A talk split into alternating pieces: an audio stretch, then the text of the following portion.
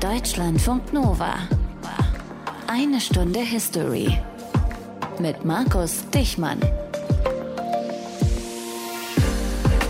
Und heute reden wir über einen Staatenbund, der sich über zwei Kontinente erstreckt, der fünfmal so groß ist wie die Europäische Union, in dem 220 Millionen Menschen leben, der aus einem der größten Reiche der Menschheitsgeschichte hervorgegangen ist, für den sich heute aber kaum noch wer interessiert.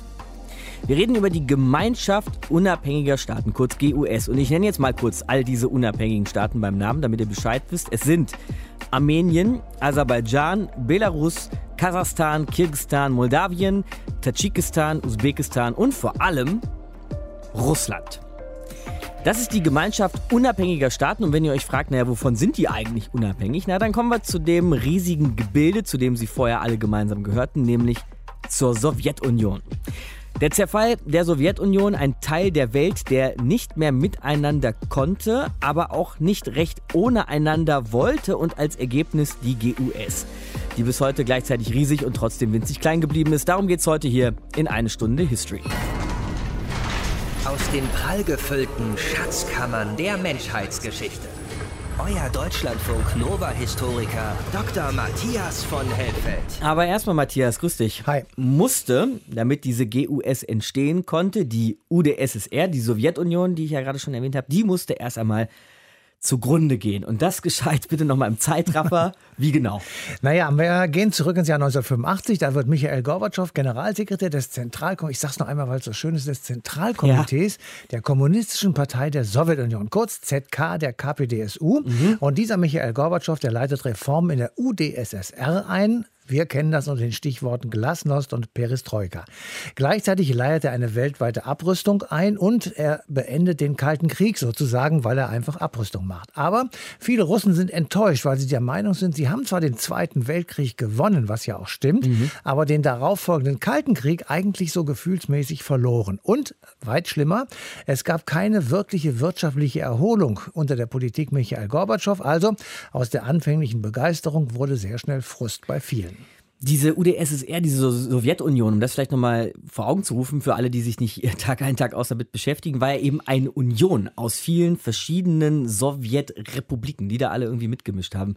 Haben die verschieden auf diesen Gorbatschow jetzt geschaut? Naja, die haben auf jeden Fall sehr unterschiedlich reagiert. Zunächst einmal positiv, weil natürlich, wenn du mehr Freiheiten hast, dann kannst du auch mehr entscheiden. Klar. Wenn du eigene Freiheiten hast, eigene Entscheidungen hast, dann kannst du festgefahrene Strukturen aufweichen. Und das haben sie wirklich wörtlich genommen. Nämlich, sie haben die Zentralregierung in Moskau geschwächt. Es gab zunehmend weniger Kontrolle der KPDSU in den einzelnen Republiken und freie Meinungsäußerung, das ist das Gefährliche daran, bringt auch immer Kritik am herrschenden System hervor. Mhm. Und die Veränderung so innerhalb des Ostblocks, jetzt auch noch über die Sowjetunion hinaus, wie hat das dann auch diese einzelnen Sowjetrepubliken irgendwie beeinflusst? Sehr, das kann man wirklich nur sagen. Das war sehr. Die Menschen bekamen ja die Entwicklung in Polen zum Beispiel mit gleichzeitig. Meinst du da Solidarność? Solidarność, so Lech Wałęsa und haben wir auch eine History Genau, und 1989 war Michael Gorbatschow zu einem Staatsbesuch in Helsinki und dort wurde festgelegt in einem Protokoll, dass man sich nicht in die inneren Angelegenheiten anderer einmischen sollte. Also jeder regelt das für sich.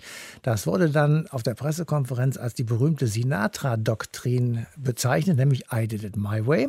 Und das war die Abkehr von der sogenannten Brezhnev-Doktrin und die sagte, die Probleme Probleme eines Bruderstaates sind die Probleme von allen Bruderstaaten und damit konnte man munter und beliebig einmarschieren. Jetzt also waren die Teile des Ostblocks ihres Glückes eigener Schmied und das das war ja klar, das erschütterte auch die UdSSR. Mhm. Und auch eben diese einzelnen Teilrepubliken, Sowjetrepubliken, wie genau? Naja, den Anfang machte Litauen. Die machten sich im Januar 1991 unabhängig. Pro-sowjetische Militärs versuchten das noch zu verhindern. Es gab einen Militäreinsatz mit 14 Toten und das kann man vielleicht so in der Retrospektive sagen, war der Anfang vom Ende der UdSSR. Mhm. Denn zum ersten Mal gelang die Unabhängigkeit aus dem Verbund. Schnell folgten Estland und Lettland und am 9. April 1991 dann Georgien. Und und damit war es eigentlich nur noch eine Frage der Zeit, wann diese gesamte riesige UdSSR zerbrechen würde. Bei Litauen hast du ja gerade schon gesagt, hat es dann Versuche gegeben, das mit Militärmacht wieder einzuhegen, da diese Unabhängigkeit. Gab es noch weitere Versuche, diese Sowjetunion zu retten, am Leben zu erhalten? Also die Welt hat im Sommer 1991 den Atem angehalten, weil nämlich konservative, ultrakommunistische Militärs versucht haben, die alten Zeiten wieder hervorzuholen Aha. oder die Zeit zurückzudrehen, wenn man so will. Der berühmte Augustputsch 1991, Michael Gorbatschow wurde festgesetzt in Foros auf der Krim.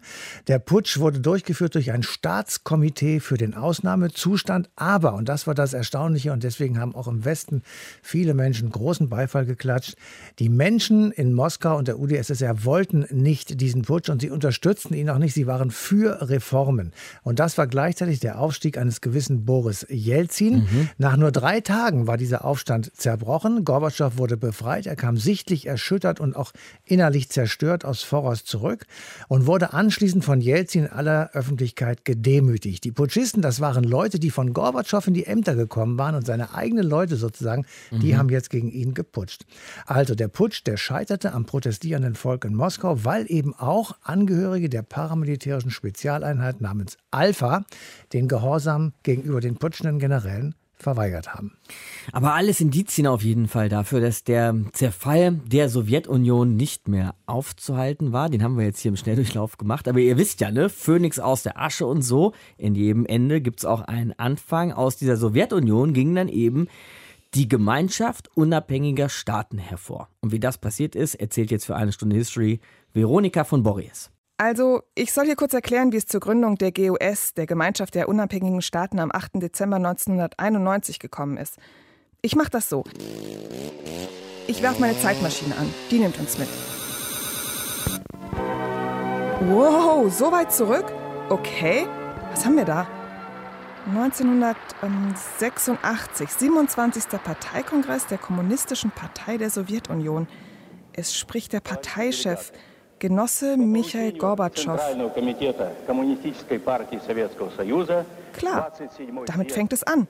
Gorbatschow stellt seine Reform vor, Glasnost und Perestroika. Mehr Demokratie und Transparenz, mehr Ehrlichkeit. Er will natürlich die Sowjetunion retten, die kurz vor dem wirtschaftlichen und ideologischen Konkurs steht. Klappt nicht.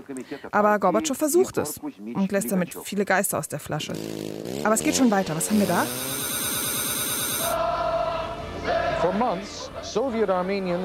Ah, amerikanisches Fernsehen 1988 im Mai. Die ersten Unruhen in Bergkarabach, Leute auf der Straße. Ja, ethnische Konflikte in den Sowjetrepubliken. Das gab es vorher nicht. Sowas wurde im Keim erstickt. Aber jetzt bröckelt alles. Und dann geht zum Beispiel auch mit dem Mauerfall der ganze Einfluss in Osteuropa flöten. Als nächstes Ah ja, Lösungsversuche der Sowjetführung. 17. März 1991. Die meisten Sowjetbürger konnten heute darüber abstimmen, ob ihr Staat als Union aus 15 Republiken bestehen bleiben soll. Es war die erste Volksabstimmung in der Geschichte des Landes. Gorbatschow versucht da natürlich, sich ein Mandat vom Volk zu holen, um das Riesenreich zu erhalten. Moskau, Gorbatschows Wahllokal. Er sagt natürlich Ja zur ersten Frage nach dem Zusammenhalt einer erneuerten sozialistischen Sowjetunion souveräner Staaten. Bekommt er da eine Mehrheit, müssten sich alle dieser Entscheidung unterwerfen, auch die Republiken, die die Union verlassen wollen, sagt er heute. Gorbatschows lehnen natürlich ab, dass Russland einen vom Volk gewählten Präsidenten braucht, denn der würde Boris Jelzin heißen. Vereinfacht kann man sagen, Gorbatschow will die Sowjetunion erhalten, aber reformieren. Und seinen Posten behalten, ist klar. Sein Gegner, Boris Jelzin, hält das Ganze für unreformierbar und will sich vor allem vom Sozialismus trennen. Außerdem wäre er gerne als russischer Staatschef mächtigster Mann in Moskau. Das Blöde ist, das Ergebnis des Referendums gibt keinem eine eindeutige Mehrheit. Ah, und jetzt knallt es. 19. August 1991, der Putschversuch. Hier ist das erste deutsche Fernsehen mit der Tagesschau. Guten Abend, meine Damen und Herren. Der sowjetische Präsident Gorbatschow ist entmachtet. Konservative Kommunisten haben ihn in der vergangenen Nacht gestürzt. Und dann rufen sie Jelzin, Jelzin, Jelzin. Der Putsch scheitert ja bekanntlich. Aber Jelzin wird darin zum Volkshelden, Anführer des Widerstands. Es war wohl der Vertrag zwischen der Union und den Republiken, der Vertrag, den Gorbatschow, Jelzin und acht andere übermorgen hätten unterschreiben sollen, der dazu führte, dass man zu diesem Mittel eines Umsturzes, zum Mittel der Amtsenthebung Gorbatschows gegriffen hat. Ja, und das spielt Jelzin natürlich auch voll in die Karten. Ich meine, jeder Sowjetrepublikchef wird sich doch jetzt zweimal überlegen, ob er in dem Verein noch Mitglied bleiben kann. Die Balten sind nach dem Ende des Putsches ja auch raus. Schauen wir mal, was als nächstes passiert. Okay. Eine Aufnahme aus dem russischen Fernsehen. Pressekonferenz, 14. November. Ah ja, da verhandelt Gorbatschow mit den Republikchefs über eine neue Union. Die stehen alle da und sehen müde aus und sagen alle so ins Mikro, ja, ja, eine Union wird's geben, irgendwie. Nicht gerade enthusiastisch. Okay, nächste Aufnahme. Oh, da sind wir ja schon am 8. Dezember. Die drei wirtschaftlich stärksten Republiken der alten Sowjetunion wollen eng zusammenarbeiten. Die Präsidenten von Russland, Weißrussland und der Ukraine haben bei ihrem Treffen in Brest ein Abkommen zur Gründung einer Gemeinschaft unabhängiger Staaten unterzeichnet. Puh, das ist natürlich bitter für Gorbatschow. Hinter seinem Rücken unterzeichnet. Ohne die drei wirtschaftlich stärksten Republiken ist die Sowjetunion natürlich am Ende. Man muss aber auch sehen, da war am Ende nicht mehr viel zu retten. Die Union bröckelte einfach an allen Enden und es gab auch kein Geld mehr, um die Risse zu kitten. Letztendlich glaube ich, wir können alle froh sein, dass das damals einigermaßen friedlich abging. Und damit die letzte Aufnahme. 17. Dezember 1991. Hier ist das erste deutsche Fernsehen mit der Tagesschau. Die Sowjetunion wird Ende dieses Jahres aufhören zu existieren. 70 Jahre nach ihrer Gründung haben der sowjetische Präsident Gorbatschow und der russische Präsident Jelzin beschlossen, die zerfallende Weltmacht endgültig aufzulösen.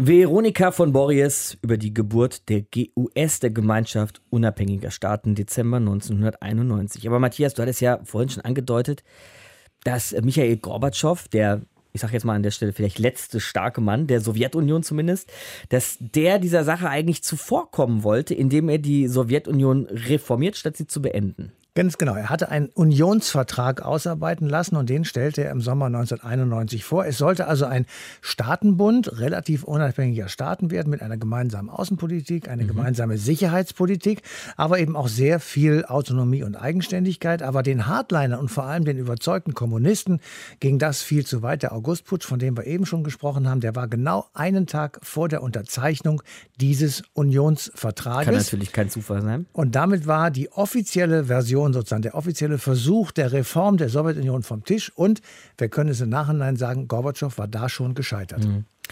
Lief das eigentlich damals alles schön sozialistisch und kommunistisch ab? Also war die Bevölkerung tatsächlich einbezogen in diesen Reform, versuchten Reformprozess? Also der Gorbatschow war tatsächlich davon überzeugt, dass man die Menschen fragen muss. Er war kein Hardliner, er war zwar ein überzeugter Kommunist, er wollte den Staat auch reformieren und nicht kaputt machen, mhm. aber er hat an eine Volksabstimmung gemacht und hat jedem, der es wollte, diese Frage vorgelegt, die ich jetzt mal vorlese. Ja. Halten Sie den Erhalt der Union der sozialistischen Sowjetrepubliken als erneuerte Föderation gleichberechtigter, souveräner Republiken, mhm. in der die Rechte und Freiheiten des Menschen jeglicher Nationalität in vollem Umfang garantiert werden, für notwendig? Okay.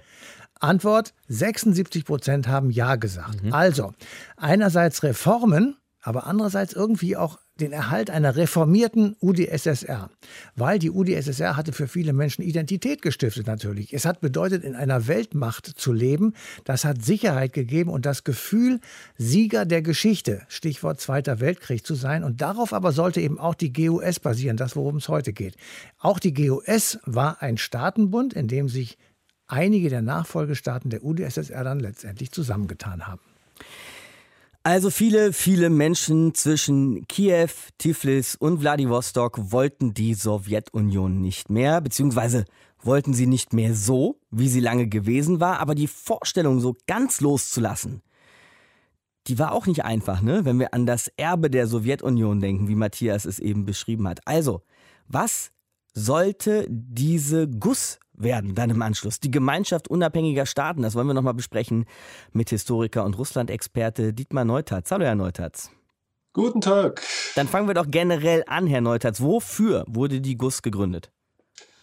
Also da gibt es zwei Grundinterpretationen. Aha. Äh, einerseits die GUS als Form einer, wie man sagt, zivilisierten Scheidung. Das ist die eine ja, Variante. Bild. Die mhm. andere, andere Variante die GUS als ein gedachtes Integrationsprojekt. Wobei die erste Interpretation überwiegt, aber auch für die zweite gibt es durchaus triftige Argumente. Gemäß der ersten Interpretation ging es den Akteuren bei der Gründung der GUS darum, den Schritt in die staatliche Unabhängigkeit abzufedern. Mhm. Sie wussten, dass der Grad der ökonomischen Integration in der Sowjetunion hoch gewesen war, dass ihre Produkte auf dem Weltmarkt nicht konkurrenzfähig waren. Sie wussten auch, dass die Menschen in einem gemeinsamen Staat aufgewachsen waren, viele sich mit diesem Staat identifizierten. Die Sowjetunion war eine international respektierte Supermacht, die nach außen hin ein hohes Maß an Sicherheit gewährleistete.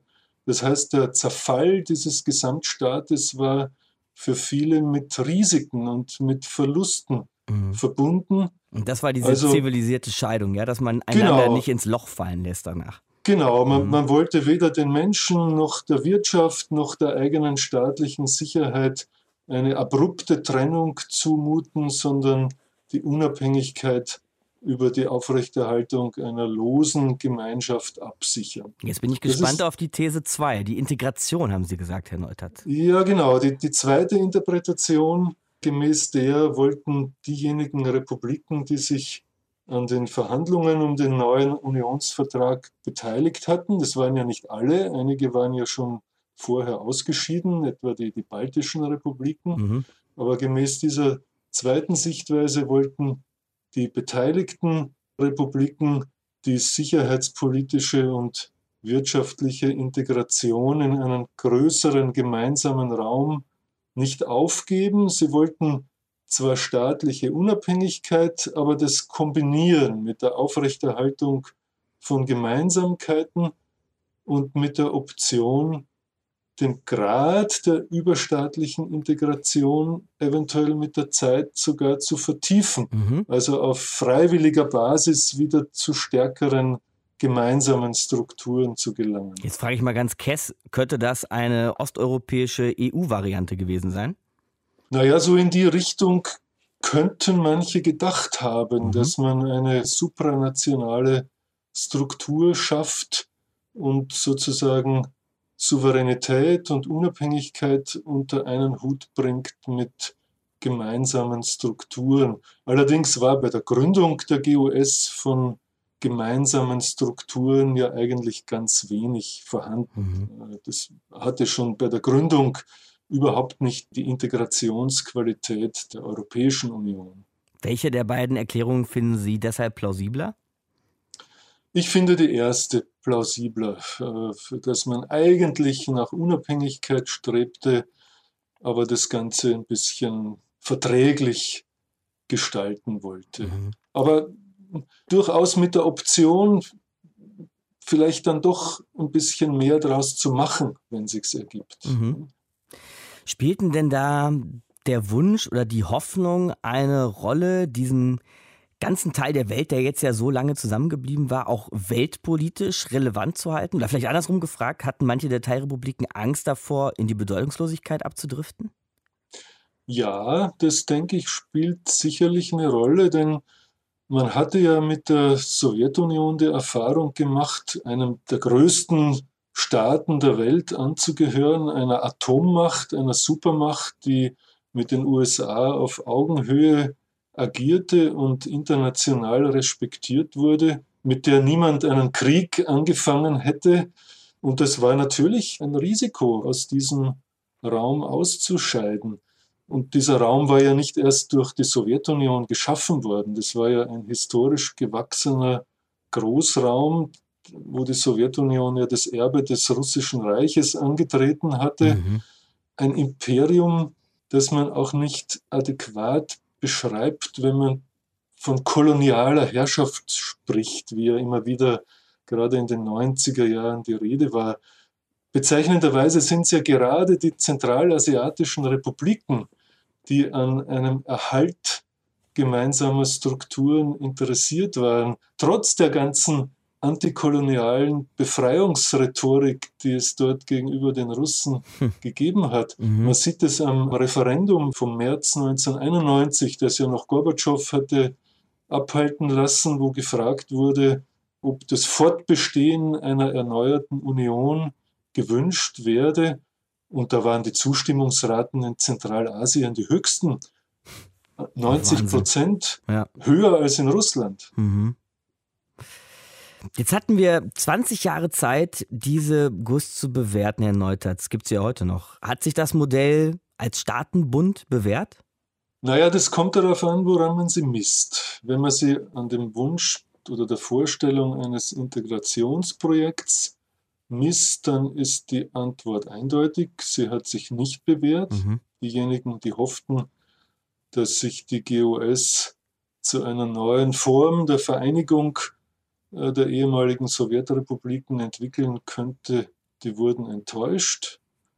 Und auch in kultureller Hinsicht sind die Bindungskräfte schwächer geworden. Die mhm. Bedeutung der russischen Sprache als Lingua Franca ist zurückgegangen. Die Bedeutung der jeweiligen Nationalsprachen und des Englischen hat zugenommen. Betrachtet man die GOS unter dem Aspekt der zivilisierten Scheidung, also einer Trennung mit darauf folgenden friedlichen Miteinander, dann ist die Bilanz für die ersten anderthalb Jahrzehnte deutlich positiv. Mhm. Wichtigstes unmittelbares Ergebnis war ja der Umstand, dass der Zerfall der Sowjetunion friedlich verlaufen ist. Keine Bürgerkriege oder so. Mhm. Genau, ja. anders als in Jugoslawien. Genau. Äh, allerdings, das ist wieder die Einschränkung, war dieses friedliche Miteinander nicht zwischen allen Mitgliedern von Dauer. Es gibt ja dann Kriege zwischen Russland und Georgien, zwischen Armenien, Aserbaidschan und gegenwärtig zwischen Russland und der Ukraine. Und nicht zuletzt wurde die GOS ja auch unterlaufen durch die östliche Partnerschaft, die 2009 von sechs GOS-Mitgliedern mit der Europäischen Union geschlossen wurde. Also bestenfalls ein gemischtes Fazit, muss man an der Stelle sagen, hat Dietmar Neutatz zur GUS, Gemeinschaft unabhängiger Staaten, hier bei uns in einer Stunde History. Danke, Herr Neutatz. Gerne. Michael Gorbatschow. Das ist ja so ein Name, den wir ungefähr in jeder dritten Folge von Eine Stunde History hören, weil er eben so wichtig war in dieser Zeitenwende beim Fall des Eisernen Vorhangs. Aber oft kleckert da so ein Name dann noch hinterher. Und heute ist das auch so passiert. Heute haben wir diesen Namen auch schon gehört. Ein Name, der häufig dann auch nicht ganz so ernst genommen wird, muss man fairerweise sagen, obwohl er doch vielleicht eine wichtige Rolle gespielt hat. Wir reden vom ersten russischen Präsidenten nach Ende der Sowjetunion. Wir reden von Boris Jelzin.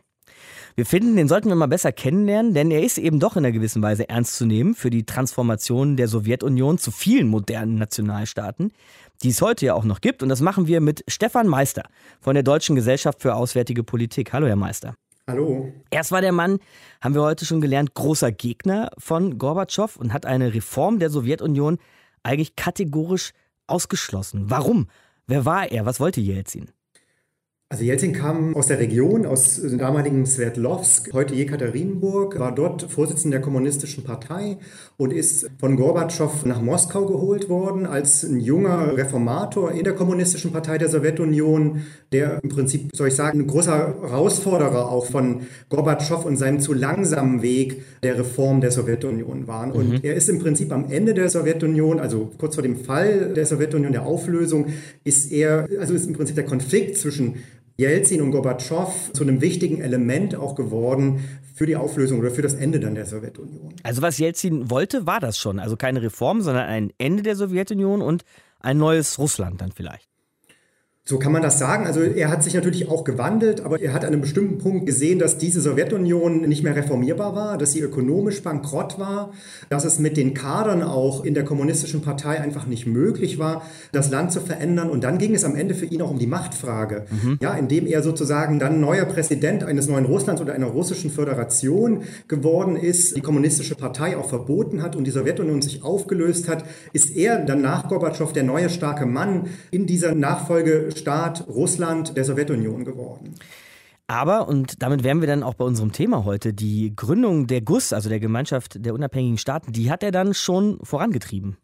Wir haben ja Verhandlungen über einen neuen Unionsvertrag noch am Ende der Sowjetunion, also im April, August 1991 gehabt. Mhm. Äh, und da ging es im Prinzip um eine weitgehende, also um eine weitergehende Autonomie für die verschiedenen Unionsrepubliken, Sowjetrepubliken. Und das war dann der Anlass für den Putsch, den wir im August 1991 äh, erlebt haben. Mhm. So, und als es dann eben um die Auflösung der Sowjetunion ging, stellte sich ja die Frage, erstens mal, wer wird der Nachfolger, der Nachfolgestaat? Und das wurde eben äh, Russland. Auch wer wurde dann verantwortlich für die Atomwaffen, zum Beispiel für den Sitz im UN-Sicherheitsrat. Aber was bedeutete das in den einzelnen Unionsrepubliken, die ja dann unabhängige Staaten wurden, also die Ukraine, Belarus, aber auch Georgien? Und was passiert dort mit den Waffen? Was passiert mit dem gemeinsamen Wirtschaftssystem? Und äh, es war deshalb wichtig, im Prinzip eine Art neuen Staatenverbund auch zu gründen, der dann diese offenen Fragen auch regeln konnte.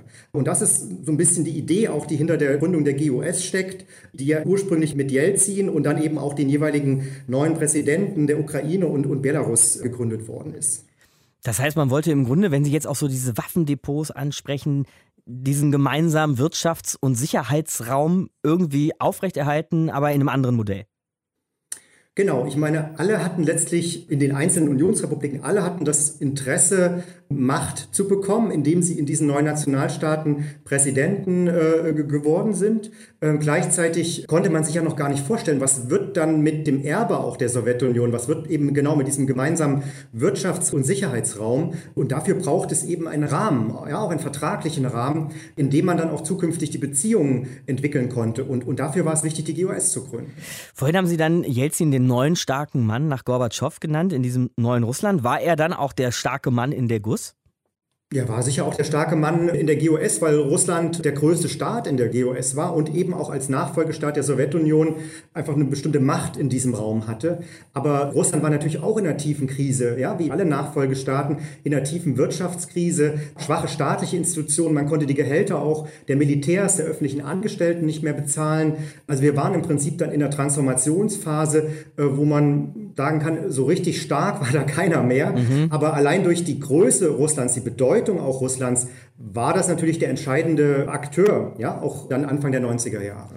Was mich da vielleicht noch interessieren würde, wenn man an Russland dann so heute denkt, unter Wladimir Putin, der ja nun sehr ja, autokratische Strukturen dort auch eingeführt hat, aber haben die vielleicht auch auf Strukturen gefußt, die Jelzin schon eingeführt hat? Also wie sehr hat er das Land versucht, so aus seiner Hand von oben zu regieren? Wir haben natürlich eine starke Tradition in Russland von einer starken Führungsfigur. Und Jelzin als Präsident hat, sagen wir mal, für eine gewisse Zeit äh, die Politik in Russland dominiert. Aber er ist derjenige gewesen, der die erste auch demokratische Verfassung zugelassen oder mitentwickelt hat. Er hat letztlich auch einen gewissen Pluralismus an, an Medien, an politischen Meinungen auch zugelassen. Ähm, also ich glaube, wir hatten schon Anfang der 90er Jahre eine Welle von einer Demokratisierung ähm, in Russland die wir in der russischen Geschichte so nicht hatten. Also ich will ihn jetzt nicht als, als rein Demokraten bezeichnen, ja, ja? Und im Gegensatz auch zu, zu Putin, der, der ja aus dem Geheimdienst kommt und dann wirklich ein autoritäres System aufgebaut hat. Aber ich würde schon sagen, dass Jelzin allein durch seine relative Schwäche, also auch durch die ökonomische Schwäche Russlands, aber auch durch seinen Hintergrund als jemand, der ein, ein anderes Russland schaffen wollte, mehr Pluralismus und in der Hinsicht auch mehr Demokratie zugelassen hat, auch wenn er umso länger er an der Macht war, immer stärker auch autokratische Tendenzen gezeigt hat. Ich glaube, das ist nicht zynisch, wenn ich so mit Blick von heute auf Jelzin sage, ist, dass der heute oft belächelt wird, ne? Als, ich glaube, später ja auch wirklich alkoholabhängiger Mann, der dann auf der internationalen Bühne so den ein oder anderen fragwürdigen Auftritt hatte. Ist das eine berechtigte Retrospektive? Oder, weil ich habe jetzt so rausgehört, vielleicht war er ja doch gar nicht keine so uninteressante Figur für die russische Geschichte. Absolut, das sind natürlich die Bilder äh, seiner letzten Jahre, ja, die wir im, im, Kopf haben, wo, wo einfach auch der tanzende Bär, der tanzende ja, Jelzin genau. äh, alkoholisiert vor der Kamera in Bewegung kommt. Das wird ihm nicht gerecht. Er ist eine entscheidende Figur gewesen äh, beim Zerfall der Sowjetunion und bei der Gründung dann auch des neuen Russlands und eben auch bei der Neustrukturierung sozusagen der, der postsowjetischen Staaten. Und er war mutig genug, auch dann in diesem Putsch, der 1991 stattgefunden hat, das Ruder zu ergreifen begreifen und im Prinzip sich dem entgegenzustellen und dann eben auch Gorbatschow abzusetzen, darauf hinzuwirken, dass die Sowjetunion aufgelöst wird und dass eben ein neues Russland gegründet wird. Und er hat auch eine wichtige Rolle gespielt für ein demokratisches Russland, äh, zumindest in den ersten Jahren. Also ein sehr energischer, sicher auch etwas cholerischer Führer oder Persönlichkeit, aber eben auch eine, eine historisch wichtige Figur für das Ende der Sowjetunion und die Gründung Russlands und der GUS. Stefan Meister von der Deutschen Gesellschaft für Auswärtige Politik. Danke fürs Gespräch, Herr Meister. Bitte schön, sehr gerne. Die Sowjetunion, Matthias, ich glaube, die haben wir für heute wirklich endgültig beerdigt. Lassen wir sie also jetzt in Frieden ruhen. Deshalb erzähl uns doch mal schnell, wie es dann im Dezember 1991, als die GUS gegründet wurde, losging oder auch weiterging mit dieser GUS. Naja, am Anfang waren es neben Russland natürlich zehn weitere Mitglieder. Später kam noch Georgien dazu. Aber die GUS, die konnte eben zwischenstaatliche Konflikte nicht vernünftig regeln, zum Beispiel in Südossetien oder 2008 beim Kaukasuskrieg. Mhm. Größere politische Bedeutung hat die Gemeinschaft unabhängiger Staaten nicht erlangt. Sechs GUS-Mitglieder, und das ist ein gutes Beispiel dafür, die machen 2009 die sogenannte östliche Partnerschaft mit der Europäischen Union. Aber die Nagelprobe für die GUS, das war die Krim-Krise, wir erinnern uns alle, und die Annexion der Ostukraine nach 2014. Die Ukraine beklagte damals wie heute fehlende Solidarität gegen die Annexion durch Russland. Also, die GUS hat sich da dargestellt als alles im Allen ein zahnloser Tiger. Ja, du hast ja jetzt auch gerade schon Georgien angesprochen, Südossetien, die Ukraine, haben wir ja gerade schon von unseren ExpertInnen gehört, dass das natürlich ein besonderer Ausdruck von Scheitern ist, wenn Mitglieder innerhalb dieser GUS untereinander Krieg führen. Also ist sie in der Bedeutungslosigkeit angekommen? Naja, also wenn wir die aktuelle Politik betrachten, dann würde ich sagen ja. Wenn wir aber die Historie betrachten, dann würde ich sagen eher nein. Mhm. Denn die GUS, die war ja tatsächlich ein Ausweg in der 1991 durchaus komplizierten Lage, nämlich einerseits die Sowjetunion zu beenden und andererseits so eine Art Ersatz zu schaffen, der einerseits Einheit und andererseits Autonomie ermöglicht.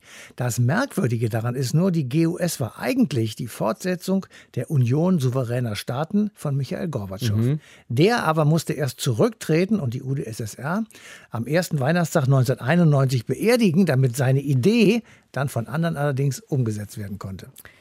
Also Matthias ist jetzt eben so weit gegangen zu sagen, dass die Gemeinschaft unabhängiger Staaten in der Bedeutungslosigkeit angekommen sei. Nicht was ihre Historie angeht, die ist immer noch interessant, vor allem relevant, klar. Ja, aber die heutige Weltpolitik werde von der GUS kaum noch beeinflusst, sagt Matthias jedenfalls. Wir wüssten das mal gerne noch, was man eigentlich im heutigen Russland aber denkt und sagt über diese GUS, denn immerhin war sie ja hervorgegangen aus einem Staat, aus der Sowjetunion, in der Moskau lange die erste Geige gespielt hat. Und das besprechen wir mit unserem Korrespondenten in Moskau, mit Florian Kellermann. Grüß dich, Florian. Grüß dich. Wenn du jetzt so in Moskau, fangen wir mal so an, vielleicht einfach auf die Straße gehen würdest und irgendwen da fragen würdest, wissen sie eigentlich, was die GUS, die Gemeinschaft unabhängiger Staaten, ist? Wüssten die Leute das? Ja, das denke ich schon. Also sie wüssten vielleicht nicht ganz genau, welche Staaten alles dazugehören, weil da hat sich ja auch ein bisschen wieder was geändert.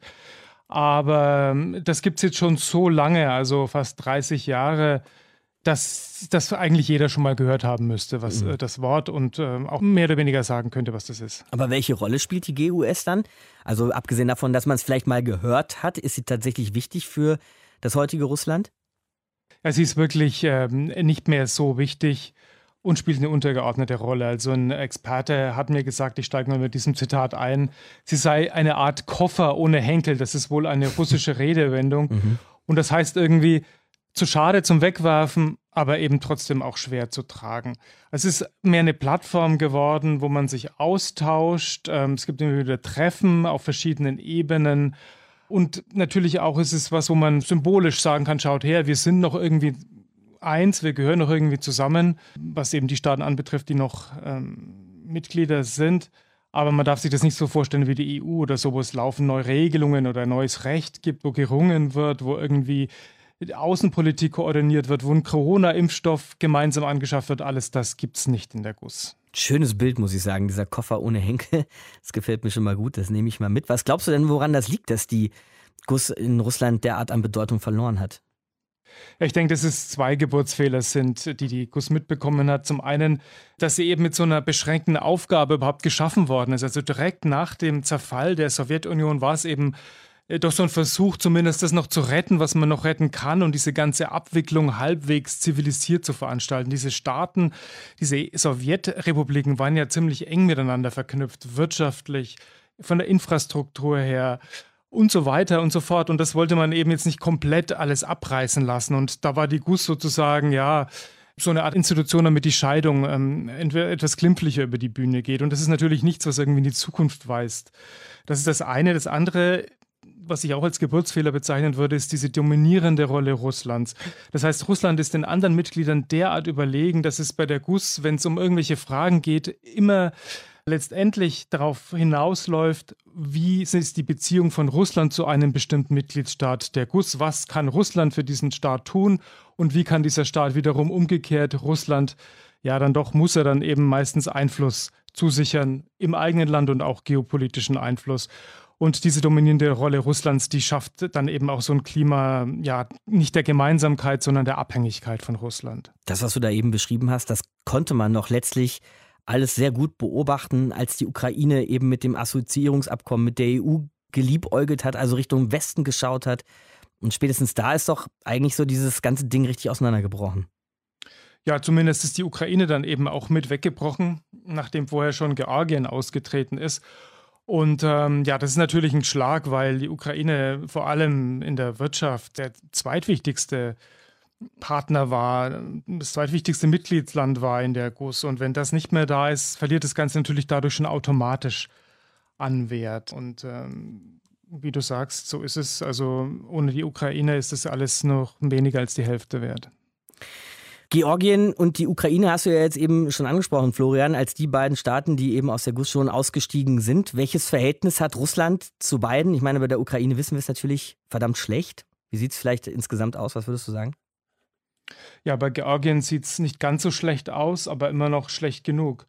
Also da gab es eben militärische Konflikte und ich meine, das ist ja schon allein eine Tatsache, die nie, niemals stattfinden dürfte in so einem Bündnis. Ähm, gerade der Konflikt mit der Ukraine ist eine absolute Katastrophe. Also das hätte man sich nie vorstellen können vor zehn Jahren, dass diese beiden Nationen, die so eng verknüpft sind, wo es auch viele familiäre, freundschaftliche Bande gibt und gab, dass die gegeneinander Krieg führen. Ähm, aber auch mit Georgien äh, ist es nicht besonders gut. Äh, 2008 gab es da den äh, militärischen Konflikt, ähm, Stichwort Abchasien und Südossetien.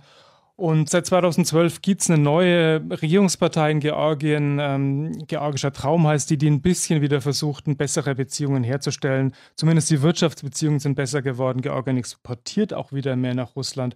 Aber es gibt zum Beispiel immer noch keine ähm, diplomatischen Beziehungen zwischen Tiflis und Moskau. Und ähm, ja, deswegen, und, und Georgien orientiert sich eben auch nach Westen, genauso wie die Ukraine. Dass die GUS auseinanderbricht, sieht man vielleicht ja auch daran, dass es sozusagen schon Nebenmodelle gibt. Ne? Also sowas wie die Eurasische Wirtschaftsunion zum Beispiel, wo Russland versucht, mit anderen ehemaligen Sowjetstaaten einen ja, Wirtschaftsraum vielleicht zusammenzuschließen, zusammenzubilden und zu gründen. Wie weit würdest du sagen, sind diese Projekte so gediehen? Das sind ja alles so Nebenprojekte der GUS und das sieht man schon auch ein bisschen die Hilflosigkeit. Also man schafft dann wieder irgendwelche neuen Formate, wo fast die gleichen Länder dann auch teilnehmen, manche dann auch nicht teilnehmen und die gedeihen aber auch nicht besonders viel weiter. Also das ist schon auch Zeichen eben dafür, dass das Ganze so nicht besonders gut funktioniert. Also es gibt eine Freihandelszone, auf dem Papier zumindest keine Zölle mehr und auch äh, wenig Handelsbeschränkungen. Aber erstmal sind diese Länder ja auch stark äh, von staatlichen Unternehmen geprägt, wo dann der Freihandel ohnehin keine so große Rolle spielt, weil die ja dann auch äh, eben im Auftrag ihrer Regierungen Verträge abschließen können oder nicht. Und äh, ja, dann gibt es auch immer wieder Versuche, diese Freihandelszone auszuhebeln. Zum Beispiel in den vergangenen Jahren sind die Preise für Öl für belarussische Abnehmer gestiegen, um eben Druck auszuüben dann auf Belarus, dass es sich annähern soll an Russland. Mhm. Und das Ganze verliert einfach auch dadurch an Bedeutung, dass Russland viel mehr Handel inzwischen mit anderen Ländern betreibt, zum Beispiel mit der EU. Größter Handelspartner 35 Prozent ist die EU, Gussstaaten dagegen nur 12 Prozent im ersten Halbjahr 2021. Florian Kellermann, unser Korrespondent in Moskau über die GUS heute und aus russischer Sicht. Ich danke dir, Florian. Danke. Ja, dann greife ich jetzt zum Ende von einer Stunde History nur noch mal kurz auf, was ich ganz am Anfang gesagt habe. Ein Staatenbund mit inzwischen noch neun Mitgliedern, der sich von Osteuropa bis nach Ostasien erstreckt, mit einer Fläche viermal so groß wie die EU und etwa 220 Millionen Menschen, die da leben. Das ist die GUS heute auf dem Papier. Aber gemessen an Größe und Einwohnerzahl, Matthias, muss man sagen, hat diese GUS eben wenig zu sagen. Ja, hauptsächlich, sie hat etwas nicht geschafft, nämlich sie hat keine integrative Wirkung entfaltet für die Menschen. Sie hat sozusagen keine postsowjetische Identität gestiftet. Vielleicht wollte sie das auch gar nicht, aber inzwischen muss man erkennen, dass eigentlich etwas ganz anderes viel wichtiger geworden ist, nämlich die Eurasische Wirtschaftsunion, die ist mhm. hier ja auch schon erwähnt worden, gegründet am 1. Januar 2015 eben von ehemaligen Sowjetrepubliken. Da gibt es keine Binnenzölle und es gibt eine gemeinsame Außenwirtschaftspolitik. Also es gibt natürlich große Ähnlichkeiten zur Europäischen Union, aber ohne deren ziemlich weitreichende politische Integration. Mit der Eurasischen Wirtschaftsunion dokumentiert Russland seinen hegemonialen Anspruch im postsowjetischen Einflussgebiet, heißt das so schön. Mhm. Und das wiederum löst natürlich interne Debatten auf, nämlich die EWU sei Ausdruck von Russlands neoimperialistischen und expansionistischen Tendenzen. Und das könnte eben auf ein Scheitern analog zur GUS hindeuten. Vielleicht hat uns diese GUS aber heute geholfen, etwas besser zu verstehen, wie dieser ex-sowjetische Teil der Welt eigentlich funktioniert, der ja irgendwie geeint ist durch die gemeinsame Zeit in der Sowjetunion.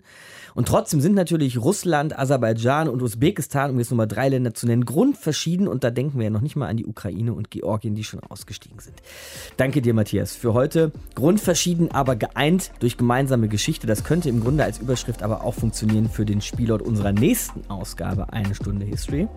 Dann geht es nämlich um die Golanhöhen, von denen ihr sicher alle schon mal gehört habt. Im Norden Israels diese annektierten Golanhöhen. Aber was war da eigentlich nochmal genau los? Das dann nächstes Mal.